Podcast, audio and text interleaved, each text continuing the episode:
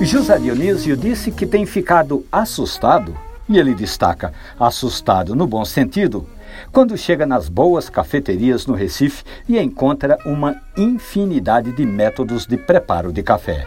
Além do tradicional que ele já conhecia, o expresso, tem também a prensa francesa, o italiano, a aeropress, coado, prensado, alternativas é que não faltam para preparar um bom café. E foi aí que o nosso ouvinte perguntou: onde estava estocado todo esse café de qualidade.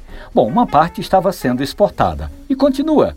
E o Brasil continua exportando café de qualidade. Mas o interessante nisso tudo é que está aumentando a quantidade de produtores que, em vez de produzir sem qualquer processo de seleção de grãos, escolheu colocar no mercado cafés que participem e que ganhem concursos, disputas, títulos, campeonatos. É isso que o Brasil agora tem: café de qualidade certificado e ao alcance de quem gosta de um bom café. Essa história e outras tantas maravilhosas do mundo do café estão ali na página da radiojornal.com.br ou nos aplicativos de podcast.